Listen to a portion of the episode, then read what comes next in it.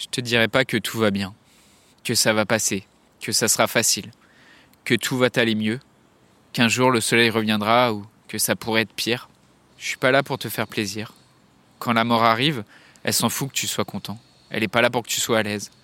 Je sais que ça fait peur, je sais que c'est pas joli sur la photo de famille, c'est pas édulcoré, c'est pas mignon, c'est pas aseptisé, c'est pas joyeux. personne n'a envie d'entendre ça, personne n'a envie d'endurer ça, mais on est là. T'es pas tout seul à être brisé, à être au fond, à te sentir déchiré en morceaux. Et on va le faire. On va se relever, on va continuer d'avancer.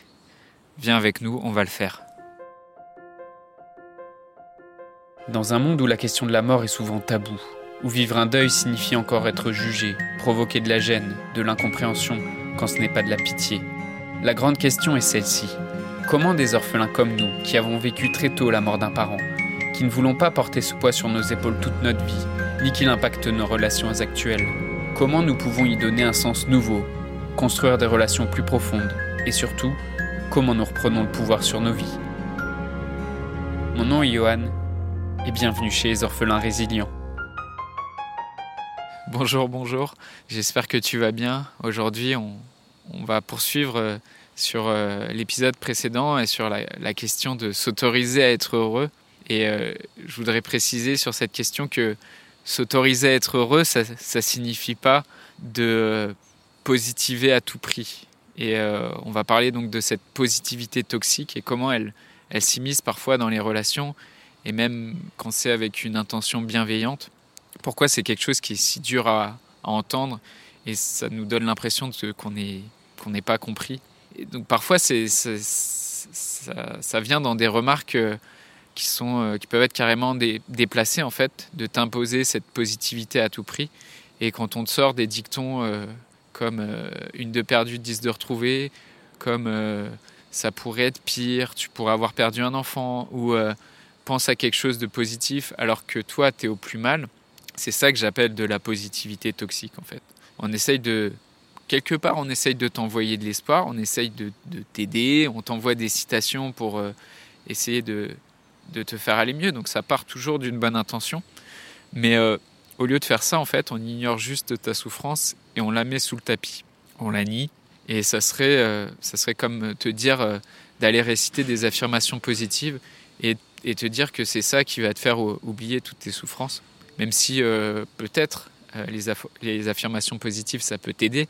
Mais je pense qu'il ne faut pas chercher, en tout cas, à nier ta souffrance, mais plutôt à la reconnaître, à l'accueillir parce que je vois aussi beaucoup de commentaires parfois déplacés de la part de proches, de la part de, psychologues ou de prétendus coachs, euh, qui en fait, ils, n'ont pas l'air même d'être capables d'écouter cette douleur. Et donc, ils veulent réagir à la souffrance par de l'action et pas par de l'écoute. Et ça va être euh, des, bons conseils comme euh, vas-y sors ou fais du sport, ça va passer.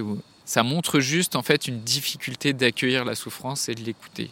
Sauf qu'en fait, ce refus d'entendre la douleur, c'est quelque chose aussi qui fragilise les personnes. Parce qu'en fait, quand tu n'es pas capable d'entendre la douleur, au moment où tu vas être confronté à la douleur, tu vas être dévasté. Imagine euh, un enfant, en fait, qu'on aurait fait grandir dans une bulle dans laquelle il est, il est exposé à aucune agression, euh, aucun microbe. Et euh, qu'est-ce qui se passe le jour où la bulle elle éclate ou le jour où on le fait sortir de cette bulle? Bah, L'enfant, il tombe malade ou il meurt et euh, c'est la même chose en fait. Quand tu refuses d'entendre ou de t'exposer à la souffrance, quand tu la nies, le jour où quelque chose de dur t'arrive, bah, c'est trop dur. Et donc ces personnes-là, généralement, elles tombent. C'est encore plus dur de, de, vivre cette souffrance quand on a passé son temps à, à nier ou à refuser de l'écouter. Donc la douleur, la souffrance, en fait, on l'accepte, on l'accueille, elle nous fait grandir et c'est elle qui nous rend humains je te dirais pas de positiver par rapport à ta souffrance. Et je te dirais même que être orphelin, c'est dur, c'est douloureux. Et euh, oui, c'est normal d'être triste. C'est normal aussi d'aller au plus mal certains jours. Oui, il y a des jours qui sont sombres et il y a beaucoup de tristesse. Mais euh, tu peux avoir euh, une vie difficile, tu peux souffrir et tu peux faire l'expérience de ce que c'est de souffrir, d'être un être humain avec toutes ces émotions et toutes ces souffrances et pourtant, tu peux faire de ta vie quelque chose dont tu es très fier. Donc je voulais juste t'envoyer ce message-là aujourd'hui. Courage et force à toi. Est-ce que toi aussi, tu as, eu des conseils de tes proches, de ton entourage ou d'un coach ou d'un psy euh, qui font écho à cette euh, positivité toxique que je te décris aujourd'hui, à cette injonction à aller bien? Et comment tu as vécu ça? Viens en parler avec nous dans le groupe Facebook des orphelins résilients. Je voudrais te remercier d'avoir écouté cet épisode et j'espère sincèrement que ce que je t'ai partagé aujourd'hui t'a aidé. Si ça t'a aidé, alors assure-toi de le partager avec quelqu'un d'autre qui en a besoin. J'ai créé récemment un groupe Facebook qui rassemble des orphelins ayant pour mission de partager leur expérience et de s'entraider. Ce groupe s'appelle Orphelins Résilients et l'accès est gratuit. Tu peux retrouver tous les détails pour rejoindre le groupe dans la description du podcast. Orphelins Résilients, c'est une communauté d'orphelins entreprenants, audacieux, ayant réellement envie de faire une différence dans leurs relations auprès de leurs proches et avoir une vie de couple inspirante. Dans ce groupe, tu retrouveras des interviews d'experts et d'artistes, des questions-réponses, des lives et des méditations, et surtout un groupe d'orphelins motivés, courageux et bienveillants. Donc je t'invite à rejoindre le groupe dès maintenant, c'est l'endroit dans lequel je partage le plus de contenu en ce moment.